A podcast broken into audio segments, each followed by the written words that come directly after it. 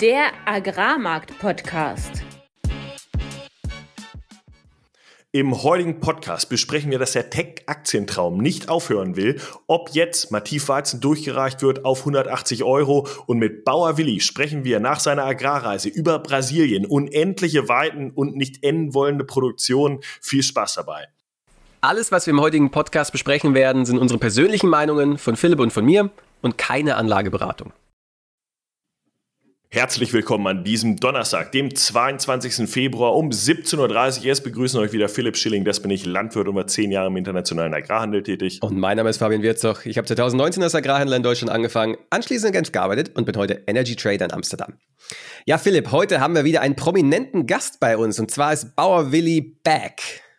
Genau, er war auf einer Reise nach Brasilien und er berichtet uns über seine Agrarreise nach Brasilien, was er dort erlebt hat, wie die Betriebe heute aufgestellt sind und was das eigentlich alles für uns bedeutet. Bevor wir aber in den Deep Dive in das Interview und zuvor natürlich in die Marktupdates gehen, kommt es heute zur Auflösung des Gewinnspiels, was wir letzte Woche mit Christian Tilinski veranstaltet haben. Dabei hat er euch die Frage gestellt, wie viel LKWs Weizen es braucht, um die Mitarbeiter der Agravis mit Brot zu versorgen. Und die Rechnung ist folgendermaßen. Die Agravis hatte 6.644 Mitarbeiter und basierend auf äh, Daten des Deutschen Brotinstituts ist der durchschnittliche Konsum an Brot pro Jahr 21,2 Kilogramm. Natürlich sind 21,2 Kilogramm Brot nicht gleich 21,2 Kilogramm Weizen. Dementsprechend müssen wir erstmal herausfinden, okay, wie hoch ist denn der Getreideanteil? Der ist bei 85 Prozent, wodurch dann eine Menge Mehl in Höhe von 119,7 Tonnen rauskommt. Diese 119,7 Tonnen Mehl sind wiederum in Weizen beim Vermahlungsgrad von 80 Prozent 149,7 Tonnen Weizen und jetzt hat ein LKW im Durchschnitt 25 Tonnen, die er laden kann und dementsprechend kommen wir am Ende auf ein Ergebnis von 6 Lkw. Und wir bedanken uns bei all euren Einsendungen, die leicht die Vermutung äh, nahelegen, dass viele von euch eher an den gesamten Getreideverbrauch pro Kopf gedacht haben. Aber ähm, einer ist relativ nah rangekommen und zwar David der Bauer auf Instagram. Herzlichen Glückwunsch. Herzlichen Glückwunsch. Marktupdate. Mativ Warzen handelt aktuell auf dem Märztermin mit 209 Euro gegenüber 205,50 Euro Schlusskurs letzten Donnerstag und auf dem Raps Mai-Termin mit 418 Euro gegenüber 421,25 Euro letzten Donnerstag. Wirkt also so, als wäre nichts wirklich passiert, aber speziell bei Weizen an der Mativ, aber auch Mais und Soja in den USA an der Seabot haben wir neue Mehrjahrestiefstände diese Woche gesehen und entsprechend war der Markt natürlich zwischenzeitlich unter Druck und hat sich beim Weizen jetzt ein wenig wieder hochgekämpft. Ähm, wo man hinhört, gibt's eigentlich nur noch bärische News oder bärische Erklärungen vielmehr. Die chinesische Nachfrage nach dem Neujahrsfest hat enttäuscht. Ukrainische Exporte ähm, aus den Tiefseehäfen laufen weiterhin auf Volldampf, auch über rumänische Häfen, aber eben auch über die Häfen der Ukraine. Brasilien, Argentinien, zusammen immer noch auf Rekordkurs, was die Sojaernte angeht und Russland drückt mit voller Wucht in den Exportmarkt. Äh, die Minimum-Exportpreise, ich sagte es letzte Woche, bereit, äh, letzte Woche bereits, von denen haben sie sich im Grunde verabschiedet und wollen jetzt Weizen rauskriegen. Der US-Landwirt ähm, muss auch bis Mittwoch nächster Woche die Märzprämienkontrakte preisen an der CBOT. Ähm, auch das sollte aktuell Druck ausüben, weil er vor der Wahl steht, entweder rollst du deinen Kontrakt Richtung Mai. Dann muss er allerdings das Lagergeld, was an der Seaboard aktuell handelt, bezahlen oder aber er preist jetzt am Ende dieses Kontrakts und das findet aktuell statt. Die Bestände auf der Nordhalbkugel sehen auch bisher noch relativ gut aus, außer jetzt die nassen Regionen des Nordwestens in Frankreich, in Deutschland, was wir bereits besprochen haben. Aber die Trockenheit in den USA beispielsweise ist aktuell kein Thema. Die Funds sind weiterhin massiv überverkauft äh, auf allen Agrarrohstoffgruppen. Wir diskutierten es bereits bereits intensiv letzte Woche und speziell im Mais. Das alles zusammen löst jetzt natürlich auf der Nordhalbkugel über die letzten zwei Wochen eigentlich schon massiven Verkaufsdruck aus und ähm, der wird von der Nachfrage entsprechend nicht aufgefangen. Und auch hier in Deutschland haben wir ja gesehen, dass größere Mengen verkauft werden. Bisher waren die Landwirte ja relativ schlecht verkauft, noch aus der letzten Ernte. Für, über die neue Ernte wollen wir gar nicht erst sprechen. Das hat sich jetzt relativ aufgefangen in den letzten zwei, drei Wochen, ähm, weil sich viele natürlich fragen, gehen wir jetzt einfach so weiter, jede Woche nochmal 10 Euro weniger und liegen wir dann bei 180 Euro mal tief.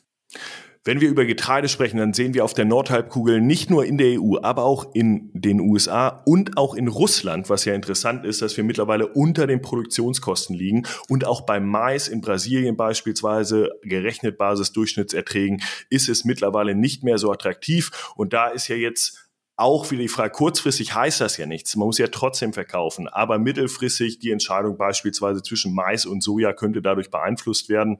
Ähm, und vielleicht auch, was die Intensität an Input beim Weizen angeht, kann dadurch etwas reduziert werden.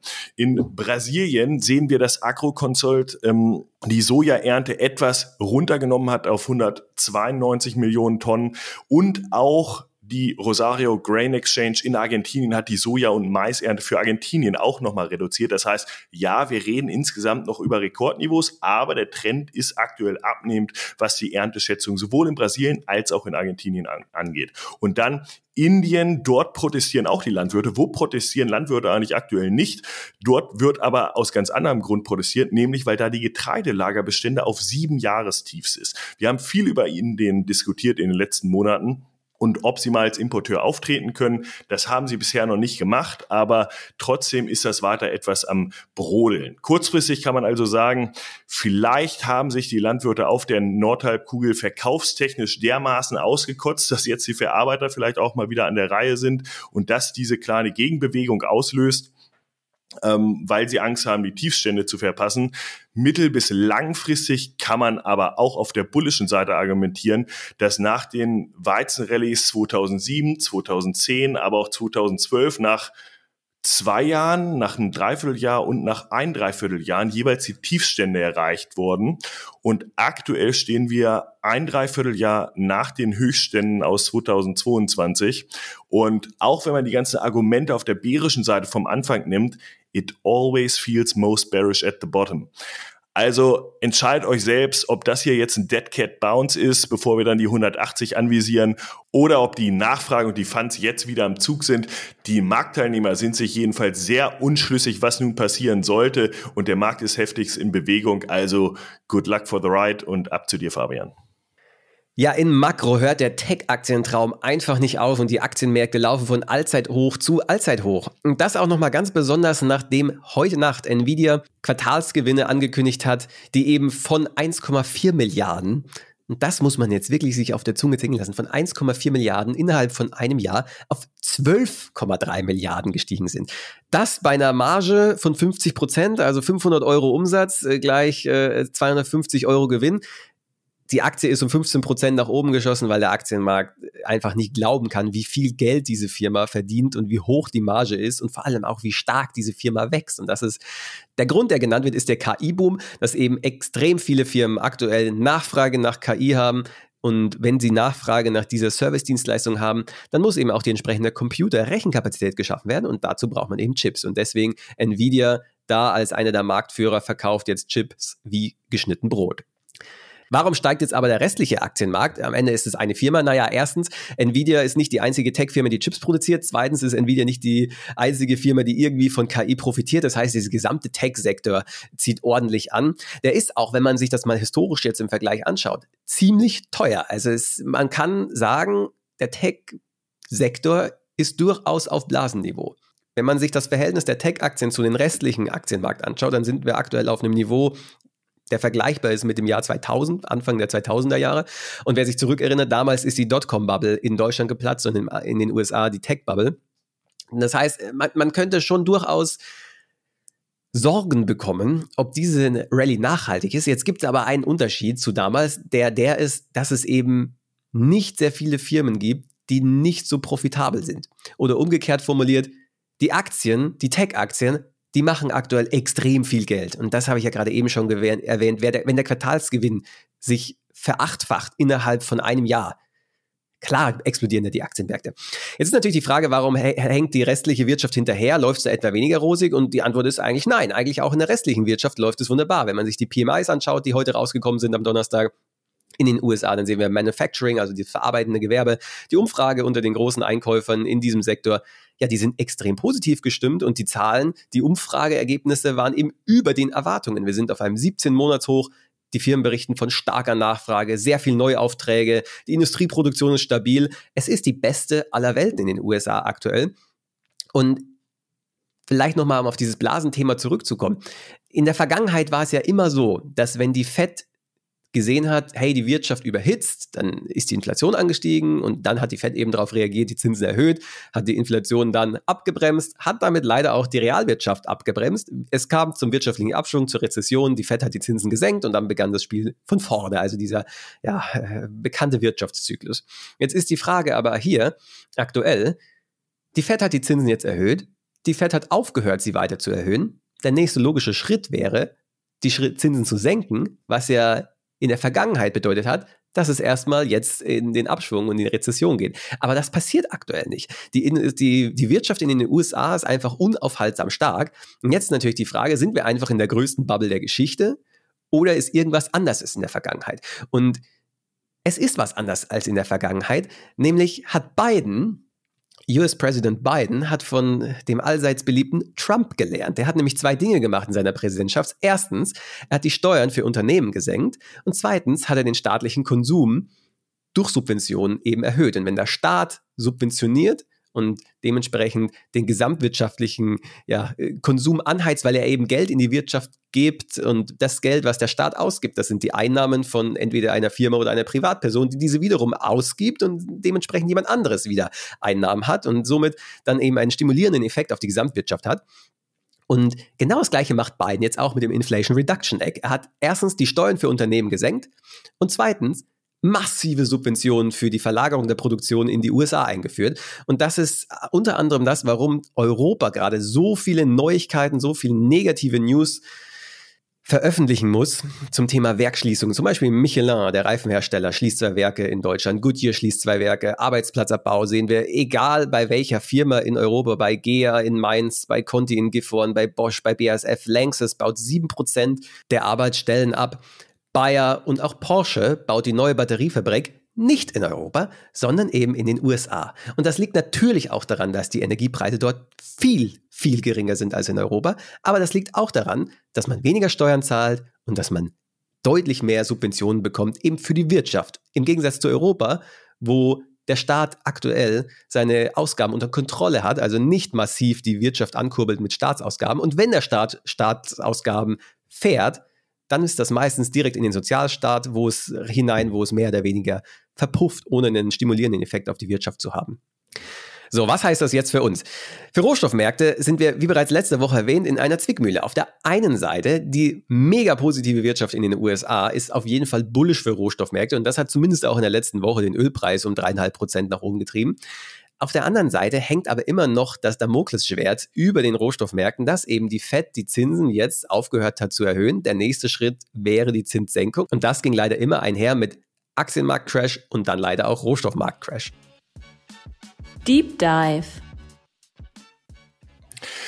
Brasilien ist ein Land mit 205 Millionen Einwohnern und 8,5 Millionen Quadratkilometern Fläche. Nur als Vergleich, in der EU haben wir 448 Millionen Einwohner mit 4 Millionen Quadratkilometer Fläche. Und in Brasilien werden aktuell circa 283 Millionen Hektar landwirtschaftlich genutzt, 77 Millionen in etwa davon für Getreide und Ölsaaten.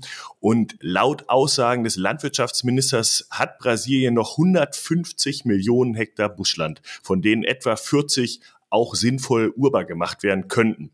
Ähm, entsprechend ist Brasilien bei 34 Agrarrohstoffen unter den Top 5 Produzenten. Und während sie im Jahr 2000 noch nur 40 Prozent der US-amerikanischen Exporte beim Soja ausgemacht haben, sind sie mittlerweile mit 100 Millionen Tonnen in etwa der größte Exporteur und doppelt so groß wie die USA beim Soja und auch beim Mais haben sie mittlerweile die USA eingeholt. Wir sehen also, Brasilien ist, was den Welthandel angeht und die Preisfindung bei Getreide- und Ölsaatenmärkten extrem wichtig und das Powerhouse, wenn es um Produktionszuwächse geht. Aus diesem Grund freuen wir uns sehr, dass wir heute wieder Willi Kremer Schillings, besser bekannt als Bauer Willi, begrüßen dürfen. Willi kommt gerade von einer Brasilienreise, bringt also viele Eindrücke mit, um über das Land zu reden, über die Landwirtschaft, vielleicht auch über den Handel und wie wir davon beeinflusst werden. Herzlich willkommen, Willi. Wir freuen uns, dass du wieder bei uns bist. Grüß dich, Philipp. Vielleicht können wir damit anfangen, dass du uns ein paar Impressionen über deine Reise gibst. Was, was habt ihr erlebt und was hat dich besonders beeindruckt? Ja, wir sind gelandet in Sao Paulo und dann zurückgefahren von Rio de Janeiro, wo wir dann in der Woche vor Karneval noch waren, aber das war mehr oder weniger touristisch. Aber das muss man einfach mitnehmen, wenn man in Brasilien war. Und du hast gerade Zahlen genannt, um dann auch noch mal eine Zahl zu nennen. Mato Grosso, wir haben uns fast ausschließlich in Mato Grosso bewegt ist ungefähr dreimal so groß wie Deutschland und hat 3,6 Millionen Einwohner. Das muss man sich erstmal klar machen. Und was uns wirklich alle vom Hocker gerissen hat, war die unglaubliche Weite, auch die unglaublichen Entfernungen. Wenn man davon, das ist um die Ecke redet, dann sind das 80 Kilometer. wir waren an mancher Straße, sagt er, jetzt müssen wir noch ein kurzes Stück Schotterpiste fahren. Und das waren dann 25 Kilometer mit dem Bus. Also ungefähr eine Dreiviertelstunde, weil das natürlich Schotterpiste ist. Ne? Und das ist aber für den Brasilianer vollkommen normal. Wir waren auf einer Forschungsstation, ähm, wo einmal im Jahr ein großer Feldtag ist, wobei der Feldtag dann eine Woche dauert. Äh, und natürlich hat man in dieser Forschungsstation einen eigenen Flugplatz, damit die Bauern, die zum Feldtag kommen, auch mit ihren Flugzeugen, mit ihren Kleinflugzeugen dort landen können und auf diesem Feldtag werden auch Verkäufe getätigt, unter anderem auch von Flugzeugen. Und auf die Frage, ja, aber wie viel wird denn hier umgesetzt? Meinten sie ja äh, ungefähr fünf Milliarden Real. Das ist eine Milliarde Euro auf einem Feldtag. Das nun mal so. Also da würde sich die DLG freuen, wenn das mal ein Bruchteil davon wäre. Ja, ja, ja, oder die Landwirtschaftskammer Niedersachsen oder auch Rheinland. Also wirklich vollkommen andere Maßstäbe, ohne dass ich das jetzt werten will, sondern wir sind da in einer ja, Landwirtschaftswelt aufgewachsen, äh, gewesen. Äh, wir waren in einer kleinen Stadt, das war Lucas do Rio Verde, haben da im ersten Haus am Platze übernachtet das war also mit erstem Haus am Platz schon etwas gewöhnungsbedürftig. In, auf Parterre gab es äh, dann doch das ein oder andere Ungeziefer. Die Stadt ist 40.000, hat 40.000 Einwohner und diese Stadt gab es 1990 noch nicht. Da war dann noch Busch. Also in 30 Jahren oder 34 Jahren von 0 auf 40.000. Äh, und das zeigt auch, wie jung Brasilien eigentlich ist. Äh, ganz viele Städte gibt es vielleicht seit 50 oder 60 Jahren erst. Und ähm, ja, das war wirklich eine andere Welt und alles in den kleinen, auch in den kleinen Städten dreht sich von vorne bis hinten nur um Landwirtschaft. Du fragst einen Eindruck und das war so im Prinzip das, was, was ich so auf die Schnelle so sagen kann, was auch nachhaltig hängen bleibt. Das war einfach die Weite, die Größe, äh, ja, die, der, Schwerpunkt Landwirtschaft, gerade in Mato Grosso. Äh, unten in Paraná sind die Verhältnisse wieder anders, aber in Mato Grosso ist einfach alles groß und weit. Was auf der anderen Seite aber auch der Nachteil ist, wenn du ein LKW Soja zum Hafen bringen willst, unter 2000 Kilometer geht da gar nichts. Jetzt ist ja besonders interessant, welche Art von Betrieben du bzw. ihr in eurer Reisegruppe dort angeschaut habt. Was, was, was waren das für Betriebe? Also die kleineren Betriebe waren so bei 800 Hektar. Aber sag ich mal, das ist äh, ja vergleichbar mit Deutschland. Äh, dann war so ein Ganzteil der Betriebe war so in der Größenordnung zwischen 3.000 und 5.000 Hektar. Jetzt muss man immer dabei sagen Acker, weil zu jedem Hektar Acker gehören 0,35 Hektar äh, Reserva, also Buschland, was nicht umgewandelt werden darf. Da kommen wir vielleicht nachher auch noch drauf zu sprechen. Äh, das heißt, wenn der Betrieb sagt, ich habe 1500 Hektar, muss man im Kopf eigentlich immer zurückrechnen, die 35 Prozent Reserve runter und dann ist man am Acker.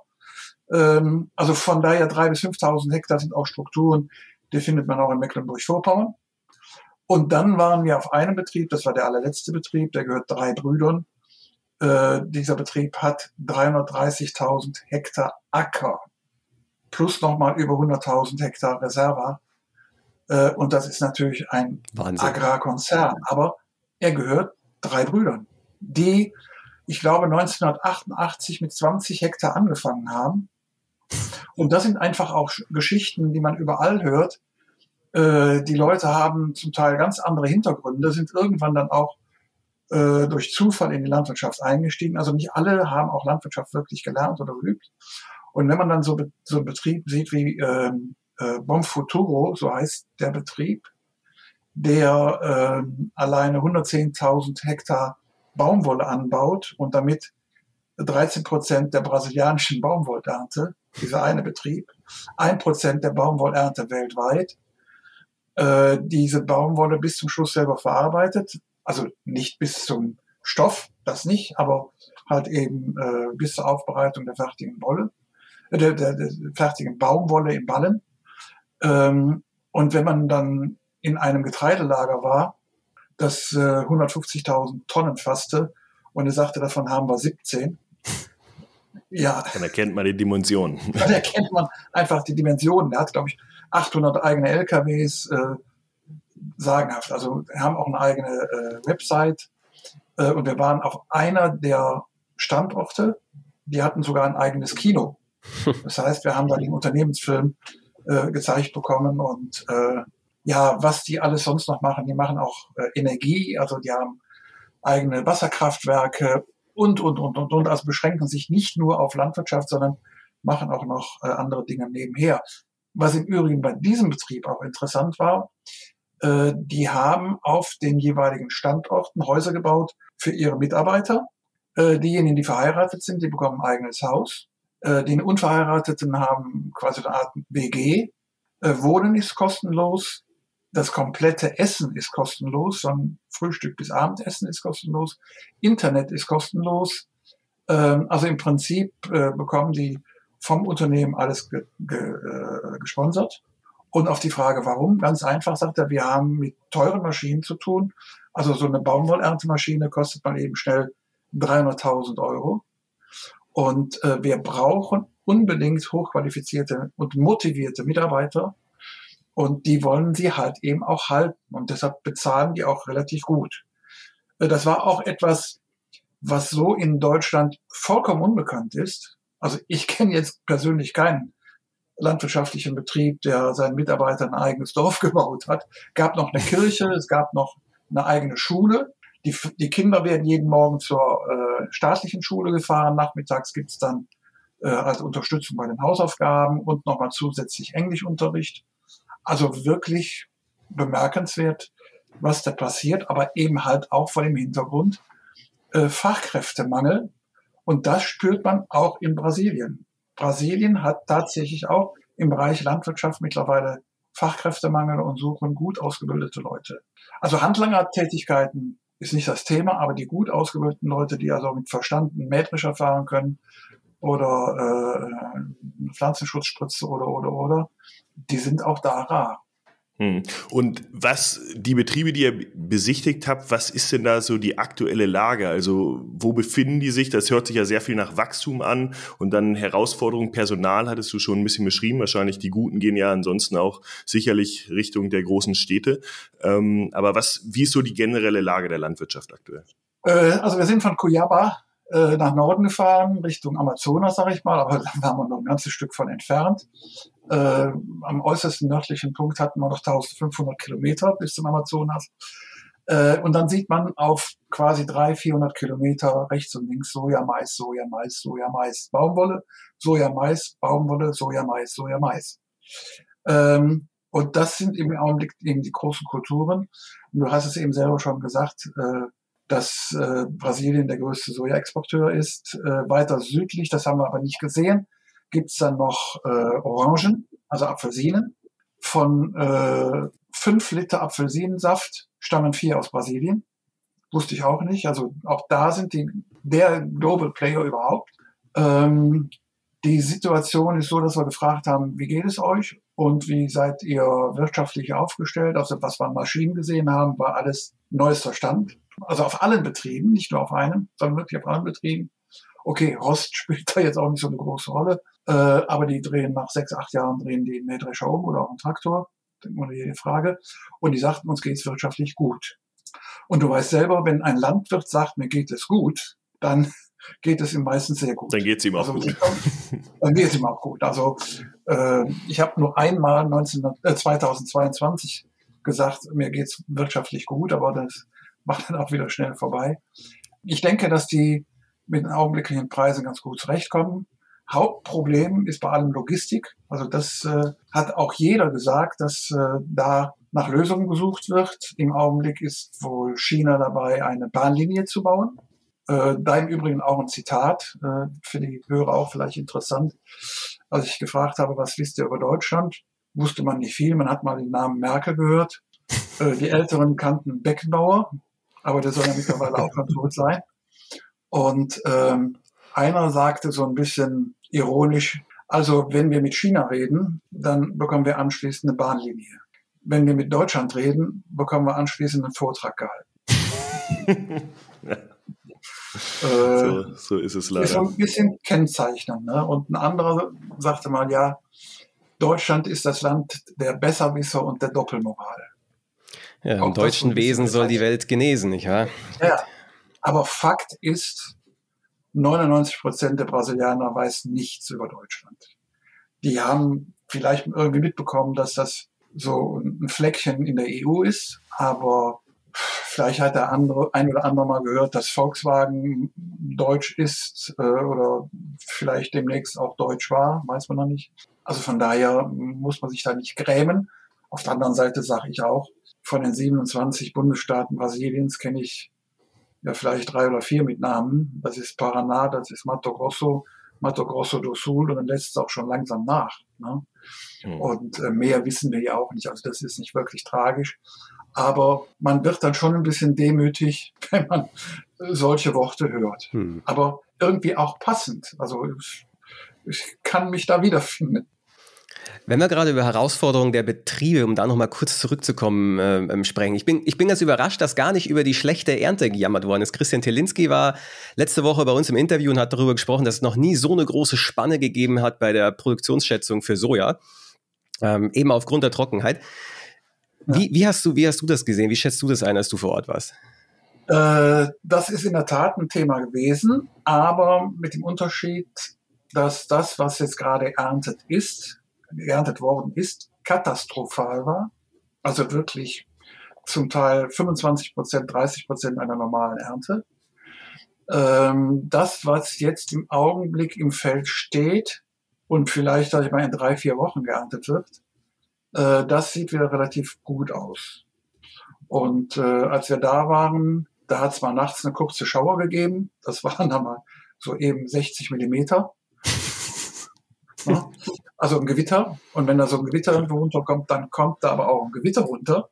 Äh, es hat eben auch wie bei uns punktuell, ähm, was auch verwunderlich war für uns. Also da stand Soja und auch Mais weniger, aber Soja, ähm, der sagen wir, eine Spanne hatte, auch wenn man gefragt hat, abgeerntete Felder, dass Soja quasi über Zeitraum von vier, sechs Wochen geerntet wird oder manchmal zwei Monate. Also da ist auch noch kleinere Soja und, und dann Soja, die irgendwann demnächst abgespritzt wird. Ähm, und Soja, die vor 10 oder 14 Tagen geerntet worden ist. Also nicht so wie bei uns bei Getreide.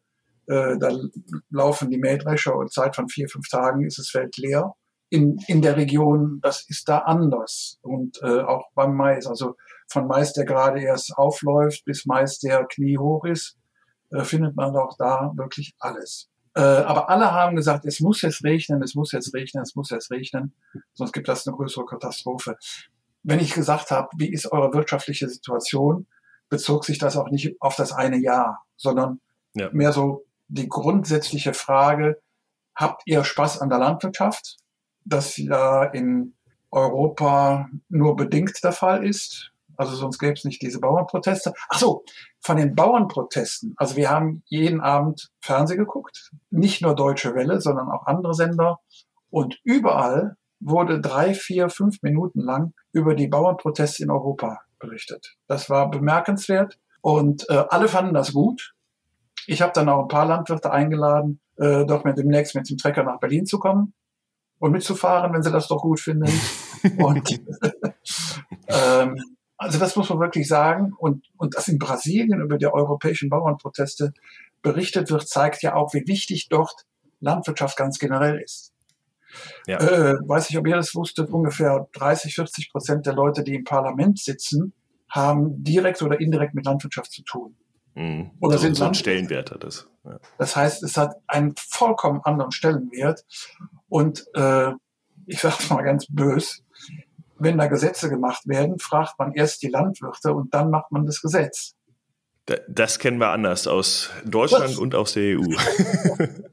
und aus der EU auch. Und äh, auf dem Land, oder sagen wir so, zwischen Stadt und Land, ist es genau wie in den USA mit den Vorlieben für den jeweiligen Präsidenten. In äh, Amerika ist ja auch äh, Trump auf dem Land beliebter als in der Stadt. Und so ist es auch in Brasilien. Da ist Bolsonaro beliebter als Lula. Ja. Aber wie gesagt, das haben wir nur mal so gefragt, ohne jetzt ja wirklich beurteilen zu können, was der jeweilige Präsident so vorhat. Aber äh, offensichtlich hat äh, Bolsonaro mehr für die Landwirtschaft getan und ihnen das Leben einfacher gemacht als, als Lula.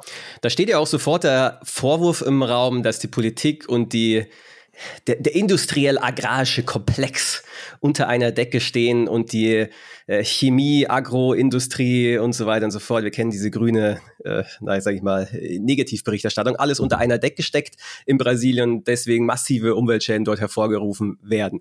Ist das dann tatsächlich so? Hast du das so wahrgenommen vor Ort? Also der erste Teil des Satzes stimmt ja. Wenn man es positiv sagt, alle arbeiten zusammen. Ja? Mhm. Und unter einer Decke stecken ist natürlich eine andere Ausformulierung. Aber nochmal, das Land lebt von, vom Agrar, von vorne bis hinten. Die haben nicht viel anderes, mit dem sie, äh, äh mit dem sie Devisen machen können. Äh, das Parlament ist stark landwirtschaftlich geprägt die Landwirtschaft hat die volle Unterstützung der Bevölkerung. Und ähm, ich habe das erlebt in meinem Blog. Ich habe jeden Tag habe ich ein Tagebuch geschrieben, habe ich veröffentlicht. Da kamen dann auch so Dinge wie, ja, du hast ja gar nicht berichtet über die Ermordung der indigenen Stämme. Nee, habe ich nicht gemacht, weil wir waren auf einer Agrarreise und haben uns die Landwirtschaft in Brasilien angesehen. Und äh, ich habe nur das berichtet, was ich gesehen habe, ohne das in irgendeiner Art und Weise zu bewerten. Ähm, natürlich war Mato Grosso mal irgendwann vor 100 oder 150 Jahren, nein, dann noch gar nicht mal so lange her, in, in den 50er, 60er Jahren, reines Cerrado, also Buschland. Da sind heute riesige Agrarflächen. Das Buschland ist weg. Bis auf die 35 Prozent, die stehen bleiben mussten. Aber, das hat unser Reiseführer auch erzählt, der auch selber Landwirt ist in Paraná. Man hat 1980 fast noch Geld dafür bekommen vom Staat, dass man das Land urbar gemacht hat. Also man hat es geschenkt bekommen und wenn man nicht innerhalb, glaube ich, von zwei oder drei Jahren das Land urbar gemacht hatte, dann bekam man es wieder abgenommen. Das war die Denke noch in den 80er Jahren. Damals hat kein Mensch über Umwelt gesprochen. Auch in Deutschland nicht im Übrigen. Ne? Und ähm, von daher sage ich mal ganz einfach, äh, ein anderes Beispiel. Ich sitze hier in einem Haus von 1742. Also was ihr hinter mir seht, ist äh, 270 Jahre alt. Ne? 280. Mehr oder weniger. Egal. So, da lebten in Brasilien eine Million Menschen. Heute sind es 205 und die können ja nur leben, weil die natürlich äh, die Fläche urbar gemacht haben. Was nicht stimmt, und das ist Fakt, äh, nicht wegen in, in, im Regenwald wird nicht gerodet, wegen Soja, weil da wächst kein Soja. Soja wächst nicht in den Tropen und äh, Soja wächst im Cerrado. Und der Cerrado ist natürlich gerodet worden. Und äh, wenn im Amazonasgebiet gerodet wird, dann eher wegen äh, Rindviehhaltung. Aber das sind dann meistens auch kleine Betriebe, also wirklich Leute mit 30, 50 oder 100 Rindern. Das sind nicht die ganz großen Agrarkonzerne, von denen hier gesprochen wird. Also wir haben auch insgesamt viele unserer Meinungen, unserer Vorurteile oder auch Urteile dort nicht bestätigt gefunden. Was Mhm. aber dann im Blog wieder welche aufgeregt hat und die gesagt haben, ja, aber hier liest man doch oder hier wird doch dies oder das geschrieben. Ähm, und genau wie du es eben gesagt hast, du hast gesagt, stecken unter einer Decke. Und ich sage, die arbeiten zusammen. Also auf dieser Forschungsstation zum Beispiel, das ist eine Stiftung. Die Stiftung äh, wird finanziert, hat ein Jahresvolumen von 100 Millionen Euro. Also eine landwirtschaftliche Forschungsstation, die mit 100 Millionen Euro äh, arbeiten kann, kann man wahrscheinlich in Deutschland auch suchen. Ich kenne jetzt so spontan keine. Und die wird finanziert vom Staat, von den Landwirtschaftsverbänden und von der äh, Agrarindustrie. Also sprich Maschinen und natürlich auch Bayer, BASF, Syngenta und, und, und, und, und. Äh, Frau Kühners sagt natürlich, stecken unter einer Decke. Ich sag, die machen auf der Forschungsstation äh, eine gute Arbeit mit Sorten, mit Pflanzenschutz, mit allem Möglichen und mit Maschinen. Und, und alle beteiligen sich an der Forschungsstation. Und das klingt doch erstmal vernünftig, oder? Man stelle sich vor, äh, Lemken und äh, John Deere und Fendt und wie sie alle heißen und, und BASF und Bayer äh, würden zusammen mit dem Staat hier in Deutschland eine Forschungsstation unterhalten. Mit dem Staat zusammen. Ne? Und da hat natürlich auch jeder Mitspracherecht, klar. Ähm, ich hatte im Intro ja schon darüber gesprochen, über die landwirtschaftlich genutzte Fläche und auch das Potenzial. Und viele, wir hatten ja schon darüber gesprochen, dass man unterschiedliche Ansichten dazu haben kann, aber die aktuelle äh, Regierung, also unter Lula, auch da hat der Landwirtschaftsminister ja ausgerufen, wir werden, wir haben hier unheimliches Potenzial und werden unsere landwirtschaftlich nutzbare Fläche um fünf Prozent pro Jahr erhöhen können ohne Entwaldung. Also nur damit man nochmal die Vorstellung hat, drei bis vier Millionen Hektar pro Jahr theoretisch. Was denkst du dazu, wenn du die Betriebe aktuell siehst und denkst du, das wird so durch normales Wachstum dieser Betriebe vonstatten gehen oder braucht es da mehr? Also ich kann es nicht wirklich beurteilen, muss ich wirklich fairerweise sagen. Ich kann dir nur wieder einen Eindruck äh, vermitteln. Wir sind, als wir von Koyabai in eine andere Richtung gefahren sind, nicht in Richtung Norden, zwei Stunden durch Cerrado gefahren. Zwei Stunden. Rechts und links nur Buschland. Und zwar bis zum Horizont. Und wenn ich das richtig gehört habe, hat Mato Grosso alleine, dann möchte ich mich aber festlegen, noch 130 Millionen Hektar Cerrado. Also da ist auf jeden Fall noch Potenzial. Äh, es wird nichts gerodet oder ohne irgendeine Genehmigung. Also das äh, ist Fakt. Es gibt auch noch Genehmigungen. Es gibt sogar Genehmigungen im Amazonasgebiet zu roden. Äh, dann allerdings mit der Auflage 80 Prozent stehen zu lassen. Also nur 20 Prozent darf genutzt werden. Und dann gibt es natürlich Kriminelle, die äh, wegen des Holzes da in den Wald fahren und wegholen, was wegzuholen geht. Äh, so wie es uns geschildert worden ist, ist man sehr darauf bedacht, dass dieses Image, was Brasilien hat, dass man da ja stark gegen angeht. Mhm. Äh, ich habe denen auch gesagt, euer Marketing, was das Image von Brasilien angeht, ist eine Katastrophe, weil äh, das, was ihr uns hier erzählt, weiß in Europa kein Mensch. Und äh, wir haben halt eben festgestellt, dass es sehr strenge Auflagen gibt. Also mir hat äh, der Daniel Rosenthal gesagt, in Brasilien ist die Jagd verboten. In ganz Brasilien. Was nicht heißt, dass man nicht doch Leute gibt, die trotzdem jagen. Aber es ist erstmal verboten und man, es ist wie in Deutschland, man darf sich nicht erwischen lassen. Und Fischerei ist verboten. Äh, und das Einschlagen von einheimischen Hölzern, Bäumen, ist auch verboten. Er hat mir eine Situation geschildert, dass wenn da ein Blitz einschlägt in den Baum, dann musst du eine Behörde anrufen, dann kommt einer von der Behörde raus. Und wenn er dann sagt, ja, man sieht, dass da der Blitz eingeschlagen ist, dann darfst du den Baum fällen, aber nicht ins Sägewerk bringen. Du darfst ihn auf dem eigenen Betrieb nutzen, aber er darf nicht kommerziell, kommerziell genutzt werden. Ähm, Zu, Zustände wie in Hamburg. Und wie gesagt, das ist mir so gesagt worden. Und ich kenne den Daniel seit acht Jahren, seit 2015. Daniel ist selber Landwirt in Paraná, hat einen Betrieb von 450 Hektar. Und ich glaube ihm das. Und auch wenn das in Deutschland offensichtlich keiner hören will. Ich habe gerade gestern mit einem gesprochen und er sagt, hör mir auf, hör mir auf. da schiebst du mal ein paar Euro rüber und dann ist das Ding wieder ge ge gewuppt. Äh, die sind doch alle bestechlich und so weiter und so fort. Kann ich nicht mitreden. Ich weiß aber auch nicht, ob derjenige, der mir das gesagt hat, mitreden kann, ob er das wirklich belegen kann. Also da gibt's auch wirklich viel schlechtes Reden über Brasilien das, was wir gesagt haben, hat mich beeindruckt, auch was Umweltschutz angeht. Genau, weil ich, ich war vor zwölf Jahren mal da und bin da unter anderem auch äh, mit einem deutschsprachigen Landwirt in Paraná zusammengekommen, der mir auch davon erzählte, dass bezüglich Dünger- und Pflanzschutzauflagen beispielsweise an Flüssen und an Gewässern äh, da auch sehr weite Abstände gelten und man hatte so den Eindruck oder er vermittelte das auch, dass das schon in einer gewissen Maße vergleichbar ist, ob das natürlich jetzt im Detail, im Detail wird natürlich nicht so eingegriffen, aber was die Auflagen bezüglich Wassereintragung und sowas angeht, schon ja. relativ hoch sind. Ja. Also da kann ich ganz deutlich sagen, wir haben das überall gesehen, sind auch in diesen ähm, Wäldern drin gewesen und die Abstände zu den Flüssen beträgt auf jeder Seite 100 Meter.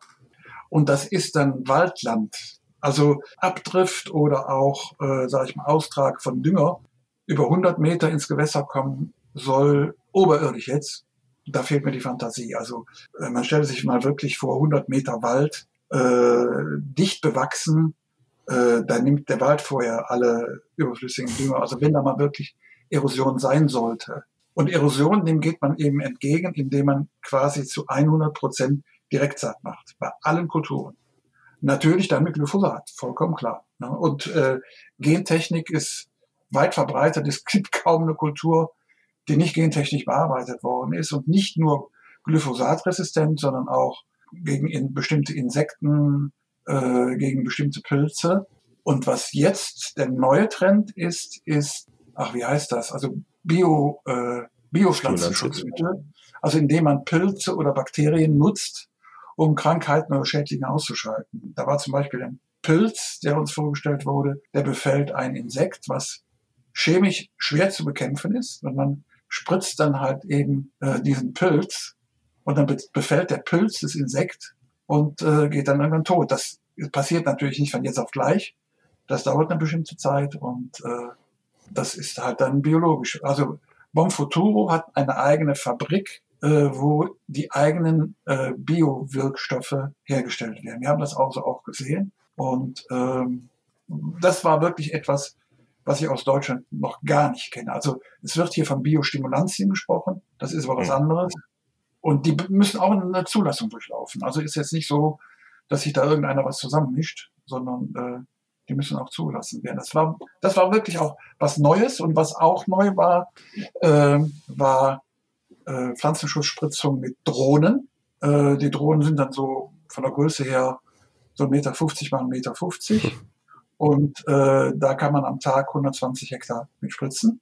Eine Person macht das. Also mein Betrieb könntest du am Tag dreimal spritzen.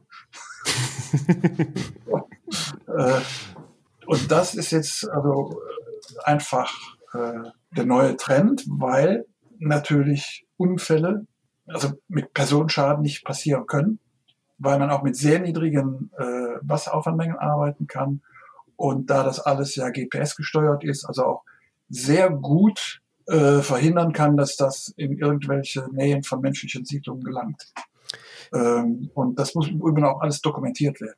Da sind jetzt mit Sicherheit viele unserer Zuhörer überrascht, dass die Umweltauflagen doch nicht ganz so lax sind, wie man das hier aus unseren Medien ja. häufig eben äh, ja, den, den Eindruck erhält. Ähm, wie siehst du in diesem Zusammenhang das aktuell verhandelte Mercosur-Abkommen? Da ist ja einer der Hauptkritikpunkte immer die negativen Klima- und Umweltauswirkungen. Wenn man dir jetzt so zuhört, dann denkt man sich ja eigentlich, okay, so schlimm kann es eigentlich gar nicht sein. Mir hat Daniel gesagt, äh, ich kann verstehen, dass ihr Mercosur nicht wollt. Und wenn ich du wäre, äh, würde ich auch dagegen kämpfen. Ganz einfach. Und ich sage, Mercosur ist tot, mausetot. Weil wenn Macron sagt, ich will Mercosur auf gar keinen Fall haben, dann wird es in Europa nicht kommen. Und äh, auch die Südamerikaner haben eine ganze Reihe von Punkten, wo sie Mercosur noch äh, optimiert sehen wollen. Äh, und ich weiß nicht, wie lange reden wir über Mercosur? 20 Jahre? Hm. Ich weiß es nicht. Also, und jetzt mit den Bauernprotesten in Europa. Ich habe gestern eine Einladung gehabt nach Belgien. Äh, da hat sich innerhalb von vier Tagen eine WhatsApp-Gruppe gegründet mit 400 Mitgliedern. Und am Sonntag rief jemand an und sagte, hör mal, Willi, du musst unbedingt kommen, das wächst mir hier über den Kopf. Ich habe hier was losgetreten. Und äh, wir haben für, für gestern Abend haben wir eingeladen. Und ich habe am Anfang gedacht, da kommen 30, 40 Leute. Und da waren in der Maschinenhalle 250. Hm. Hm. Aber, so, aber das heißt doch, das, das heißt doch um, im Umkehrschluss, wenn man sich ehrlich macht, reden wir äh, zumindest was die Landwirtschaft angeht, nicht so sehr darüber, über diese Umwelt- und Klimaauswirkungen, weil die könnten wir ja auch anders, sage ich mal, bekämpfen oder anders darüber sprechen. Es geht am Ende um Märkte, um auch Marktabschottung letztendlich. Ja, ja. also ganz einfach, die Brasilianer haben es gesagt, äh, unsere Märkte sind in China und in Russland. Ja. Punkt. Da, da, muss man allerdings auch dazu sagen, China gibt es ja noch gar nicht so lange für die Brasilianer. Ne? Das ist ja erst eine Sache von wenigen Jahren, aber seitdem natürlich so gewachsen ist, viel relevanter ja. ist als Europa auf einmal. Das ja, aber wenn man jetzt halt eben auch hört, dass äh, Lula äh, durchaus, äh, sag ich mal, Putin Avancen macht oder sympathisch findet, äh, das ist ein Markt für die und China auch. Und äh, wenn die sagen, wenn ihr gen, gen, ich sag mal, genfreies Soja haben wollt, dann guckt, wo das herkriegt. Ne? Ähm, aber wie gesagt, gentechnisch verändertes Soja ist ja auf dem europäischen Markt, weil es ja fast kaum noch irgendwo auf der Welt gentechnikfreies Soja in, in größeren Mengen gibt. Also wenn jetzt auch Donausoja äh, im Gespräch ist, äh, aber das sind ja nicht die Mengen, mit denen man gegen USA oder Brasilien gegen anstinken könnte. Und äh, bei denen, bei diesen beiden Ländern ist äh, Gentechnik Standard und das seit vielen Jahren. Äh, ich habe dann auch gefragt, gibt es irgendeinen Fall, weil ich das brauche auch hier für die Diskussion in Deutschland, in dem die Gentechnik irgendeinen Schaden äh, auf äh, Natur, Mensch oder Tier gehabt hätte? Gibt es irgendwelche Pflanzen, die sich seitdem anders verhalten, außer natürlich, dass es irgendwann auch Resistenzen gibt gegen Glyphosat. Das hm. war ja klar, dass bei jedem Herbizid ja. gibt es irgendwann Resistenzen. Das weiß ja auch jeder. Und da sagten die mir nein. Also auch die Wissenschaftler sagten nein. Bis hin auf die Tatsache, dass natürlich ähm, Fruchtfolgen wie Sojamais, Sojamais äh, mit Glyphosat einfach viel, viel einfacher zu realisieren sind. Ne? Aber nochmal, Brasilien macht sich Gedanken natürlich auch um die Umweltfragen.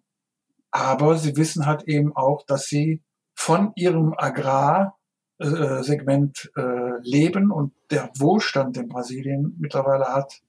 Ich bin also auch in, in, in Rio de Janeiro, direkt hinterm Hotel, war eine Favela, äh, also 50 Meter, und dann ging es da rein und dann habe ich äh, Mitreisenden gefragt, ja, sag ich mal, gehst du mal mit? Und äh, dann sind wir in die Favela rein und wir waren überrascht, die, die Straßen waren sauber, äh, da war nichts an, die, hat, die hatten Kanalisation, da lief nichts über die Straße, kein Dreck.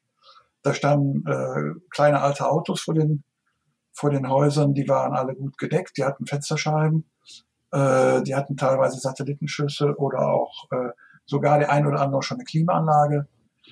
Also selbst die Favela war nicht das, was man was, was du vermutet hast. Ne? Ja. Da sagte einer, ja, da bist du nicht in der richtigen gewesen. Ja Gott, äh, ich bin in der Favela gewesen, die hinter uns den Berg hochging. Davon gibt es, glaube ich, 80 oder 90 in äh, Brasilien, aber die machten alle jetzt nicht den Eindruck, dass es da drunter und drüber ging. Also tut mir leid, wenn ich da auch wieder sagen muss, ich habe es nicht so gesehen. Ne? Mhm. Dann, wir sind auch von dem Reiseführer, wir haben in einem Hotel gewohnt, da wo alle Touristen wohnen, an der Copacabana. Und er sagte, ihr könnt euch hier frei bewegen. Hier steht, ist so viel Polizei und Security, äh, dass man äh, auf offener Straße beklaut wird. Das ist vorbei. Da sagt er, seit der Fußball-Weltmeisterschaft äh, hat man ganz stringent dafür gesorgt, äh, dass man hier unbehelligt über die Straße gehen kann. Mag sein, nur in den Touristenvierteln, aber der Reiseführer war auch ein Deutschstämmiger, der seit 50 Jahren oder 40 Jahren in Brasilien, in Rio de Janeiro lebt. Und dann muss ich dem das auch erstmal glauben. Ja. Ich glaube, nach diesen vielen Eindrücken kann nicht mehr viel kommen oder man müsste selbst ins Land reisen und diese Bilder nochmal live miterleben. Ähm, ja. Vielen Dank für diese anschaulichen Eindrücke im Endeffekt und äh, auch den Diskussionsbeitrag, den, den glaube ich, äh, auch was unser Verhältnis zu Brasilien angeht, äh, prägt und was auch wichtig ist. Ähm, vielen Dank, dass du wieder bei uns warst und äh, wir freuen uns immer über deine Eindrücke. Vielen Dank. Äh, vielleicht geht's nächstes Jahr wieder los, im Januar. Wir haben schon mal wieder Pläne gemacht. Dann soll's äh, eventuell gehen nach äh, Südbrasilien, also Paraná Argentinien und Paraguay mit den Iguazu Wasserfällen, die wohl unglaublich beeindruckend sein müssen. Und äh, das wurde im Übrigen, darf ich den Namen einmal nennen, von Farm Tours Klar. organisiert. Äh, und das war wirklich top. Das war reibungslos, ging alles über die Bühne und äh, außer dass der eine oder andere sich auf, an der Klimaanlage erkältet hat, keine größeren Ausfälle gegeben. Und äh, es war wirklich beeindruckend. Da werden wir noch lange von zehren, alle zusammen. Vielen Dank, dass ich das erzählen durfte. Und wenn der eine oder andere sagt, ja, ich glaube das dem alles nicht, dann muss ich sagen, fahr selber hin und sieh es dir an, rede mit den Leuten und ähm, ich kann nur das wiedergeben, was ich gesehen habe. Wenn andere andere berichten, muss das nicht falsch sein, aber ich habe es so gesehen und so berichtet und, äh, und für sehr interessant gefunden. Vielen Dank. Mach's gut. Bis dann. Ciao. Wenn euch die heutige Podcast-Folge gefallen hat, dann lasst uns gerne einen Like, einen Kommentar auf Instagram da, teilt die Folge und wenn ihr spannende Interviewgäste habt oder selbst gerne einmal in die Show kommen wollt, dann schreibt uns über Social Media oder an studio.agrarmarktpodcast.de.